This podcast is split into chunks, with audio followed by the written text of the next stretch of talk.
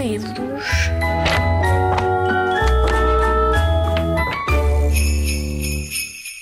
Olá, eu estou aqui com a Ana, que é conhecida também por Capicua, e ela. E, e eu estou com o Pedro, do meu lado direito. Faça um barulho para o Pedro. E a, a Ana Capicua faz rap e ela convidou-me para fazermos um disco para crianças e fizemos o nosso Mão Verde.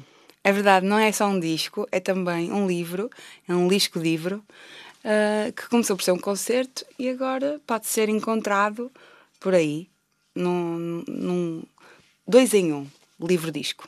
Eu não tenho minha mão verde agora. Não, eu também não.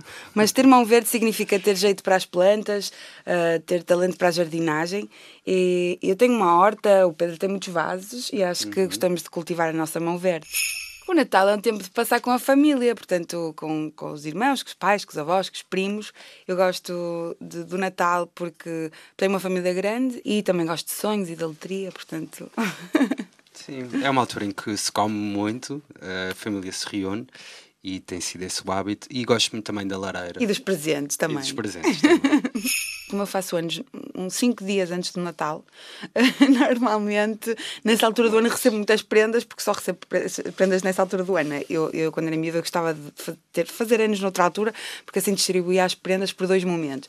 Como eu recebia as prendas todas na mesma semana, eram tantas que eu não, não me consigo lembrar assim de nenhuma propriamente. Mas sempre tive sorte, não, não, não estou aqui a queixar. Queremos desejar um bom Natal e um ótimo 2017 a todos os meninos e meninas e que o próximo ano, de 2017, seja cheio de coisas verdes, cheio de verduras no prato, na horta, ok?